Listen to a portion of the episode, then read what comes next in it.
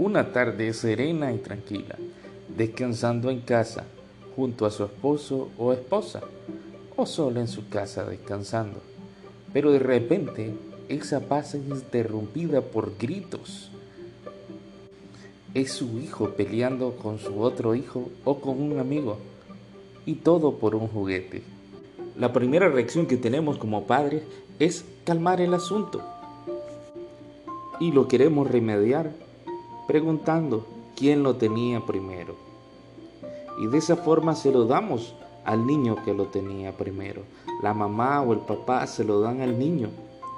Esto serviría solo para enseñar a nuestro hijo en justicia, a enseñar una conducta aceptable, pero están dejando lo más importante, el corazón de ambos niños que está actuando de manera egoísta. Dice en Lucas 6:45, el hombre bueno del buen tesoro de su corazón saca lo que es bueno, y el hombre malo del mal tesoro saca lo que es malo, porque la abundancia del corazón habla su boca. Con esta definición estamos hablando claramente que necesitamos corregir también a los dos niños.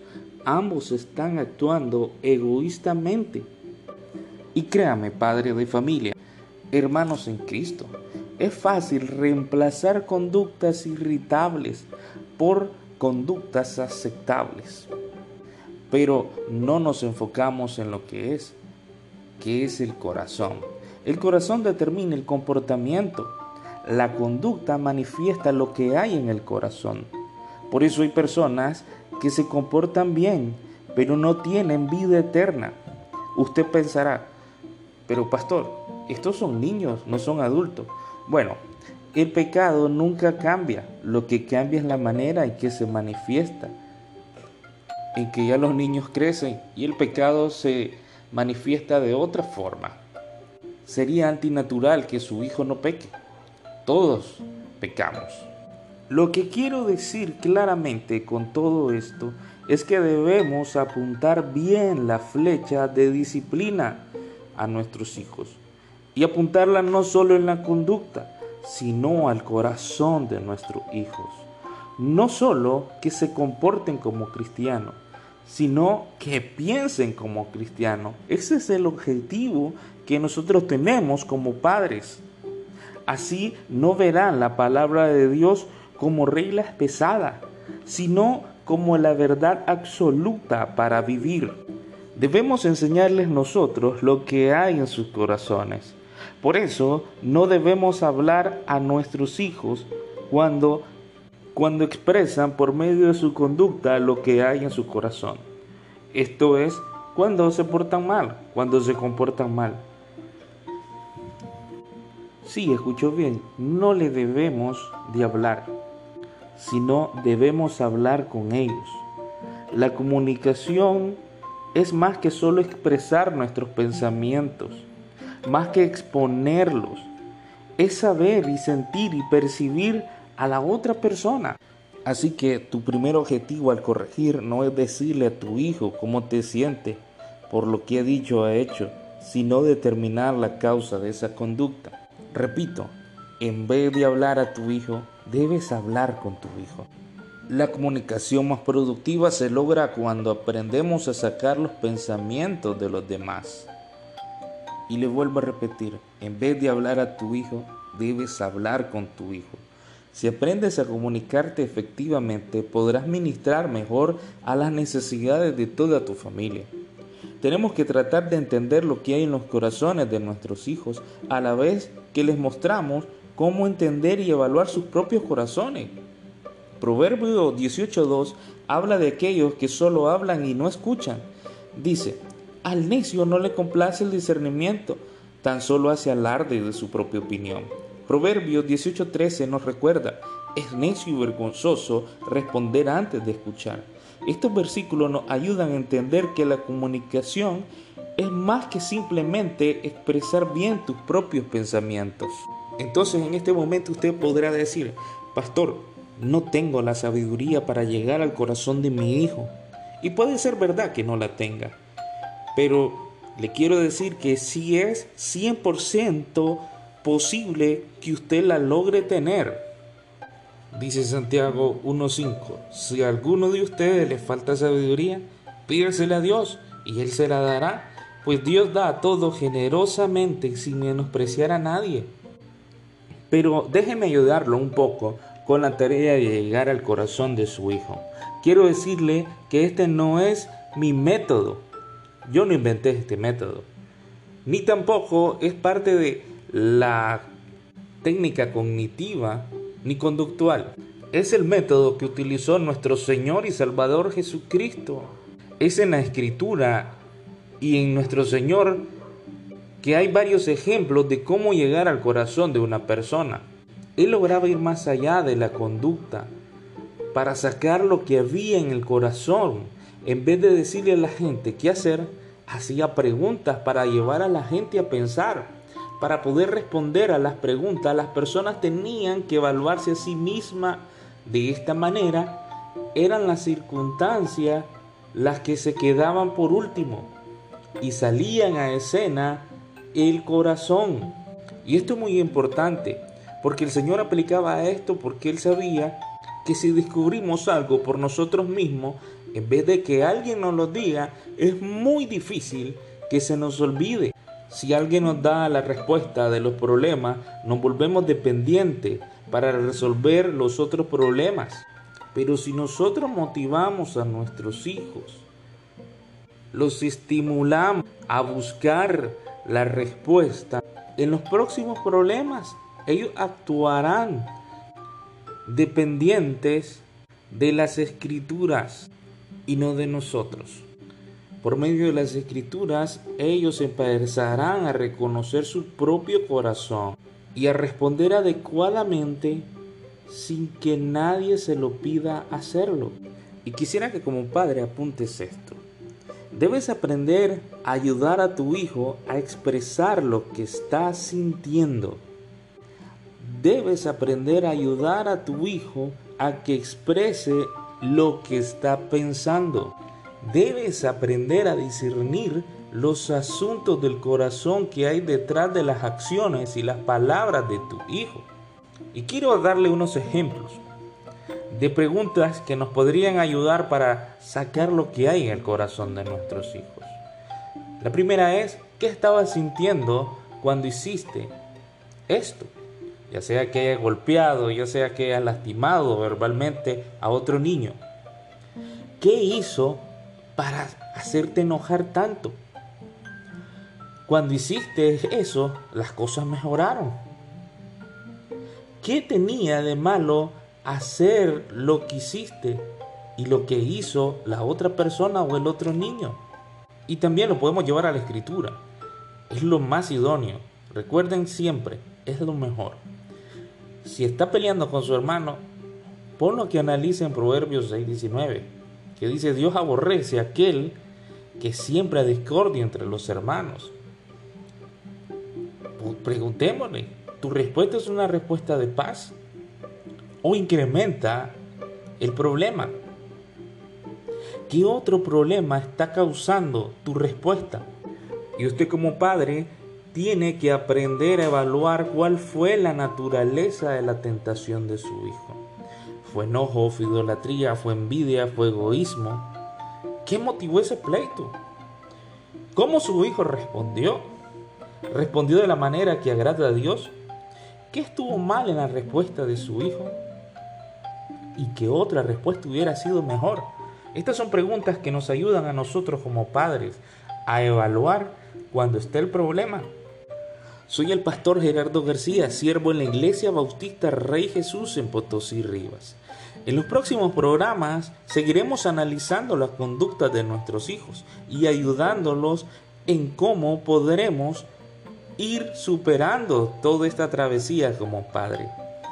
Analizaremos y daremos instrumentos de cómo instruir en rectitud a nuestro hijo, cómo enseñarle la sabiduría cómo tratar cuando nuestros hijos nos quieren manipular, el por qué. Tenemos que ejercer disciplina. ¿Qué es la disciplina?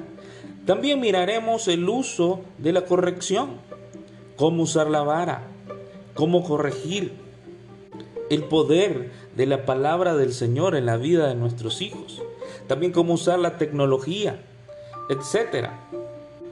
Nuestro deseo como Iglesia Bautista Rey Jesús es darle herramientas como padres e instruirlos dentro de la palabra del Señor. Así que si fue de edificación este primer programa, compártelo con más hermanos en Cristo. Desde la trinchera del Evangelio en Potosí Rivas, Iglesia Bautista Rey Jesús, con mucho amor nos despedimos. Que Dios les bendiga.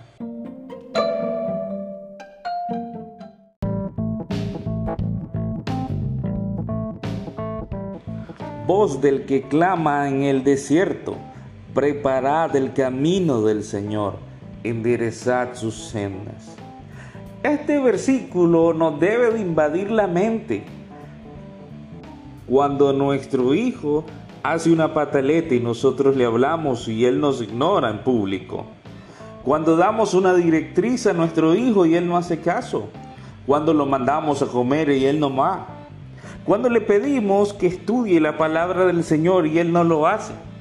Ese desierto incierto que está en el corazón de nuestro hijo y de repente la voz del que, del que clama en el desierto termina y empieza la voz del que ofende en el desierto.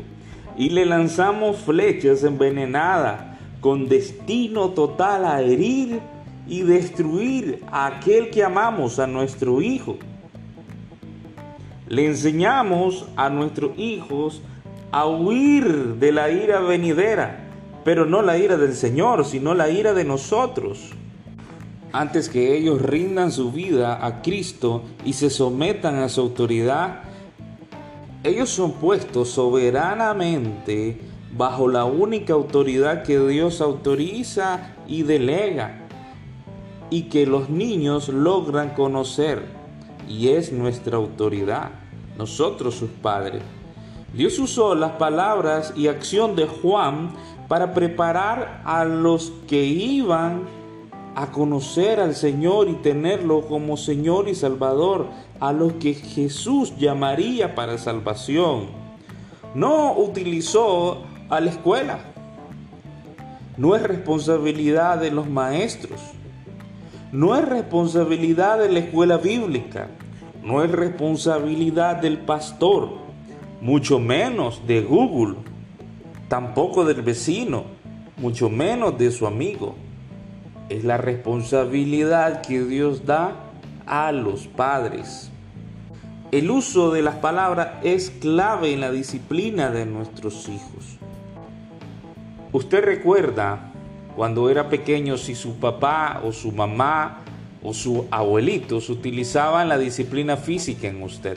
Hoy que ya es adulto, si usted recuerda algunas de esas disciplinas físicas, hasta se puede reír y están en familia y pueden contar cuando su abuelita, su mamá les pegó y se ríen y pasan un momento ameno de lo que en aquel entonces fue algo algo irritante. Sin embargo, si usted recuerda palabras hirientes que le hayan dicho antes, usted no va a tener esta misma reacción. Usted se va a entristecer y va a tener un día un poco o muy apagado. Las palabras hirientes llegan y pegan mucho más que la vara de corrección. Muchos niños con padres ausentes, estos padres son los que están con los niños, pero están enfocados en otras cosas y no en la crianza. Estos niños no reclaman lo que el padre dejó de hacer, sino lo que dejó de decir. O cuando hay padres irresponsables que abandonan totalmente a sus hijos. Su hijo lo primero que reclaman no es lo que el padre dejó de hacer, sino le dicen, ni una llamada me hizo.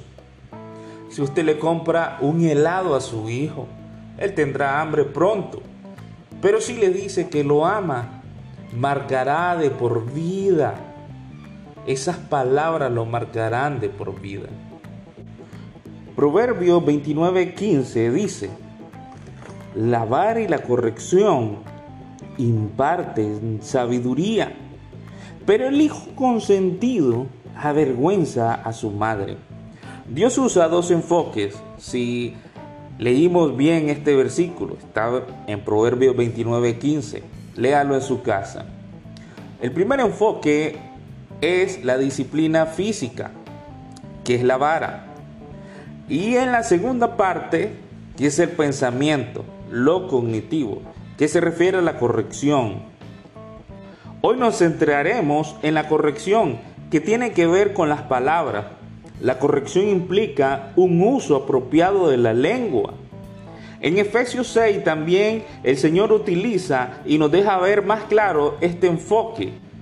Dice el Señor en Efesios 6:4, y ustedes padres no hagan enojar a su hijo, sino críenlo en la disciplina, la vara y instrucción del Señor. Ahí está la corrección. Aquí nos advierte, si no hay un balance adecuado de vara e instrucción, vamos a hacer enojar a nuestros hijos. Usted puede darle nalgadas a sus hijos, pero esto no lo hará sabio. El diseño de Dios para la disciplina logra un balance entre ambas cosas. En un episodio adelante vamos a abordar más adelante eh, lo que es el uso o la corrección de la vara, pero hoy recuerde, nos estamos concentrando en la corrección. Los niños cuyos padres los corrigen pero no instruyen en justicia se llenan de ira, resentimiento y rebelión. Es de esperarse que se vuelvan más agresivos y dirigir su ira hacia sus padres. Y eso es claro, si usted recuerda un adolescente, si está haciendo algo malo y usted le pega, simplemente él ya no lo hace en público, sino que busca cómo hacerlo en privado, igual los niños. ¿Por qué? Porque solo está utilizando un enfoque. Esto lo podemos ver con alguna mascota que tengamos en nuestro hogar. Puede ser un perrito. Si este perrito va a hacer sus necesidades fisiológicas, adentro de la casa usted se desespera y le pega y le dice no, eso no lo hagas. Lo regaña y lo golpea por haber hecho lo malo. Igual la próxima vez buscará asustado cómo hacerlo escondido. Y la próxima vez que lo vuelva a hacer estará aún más asustado y usted volverá a hacer lo mismo y lo va a golpear. Hasta que él, asustado, pele los dientes y le ladre. Y usted tratará de acercarse y él le tirará a morder. Recuerde lo que le dije.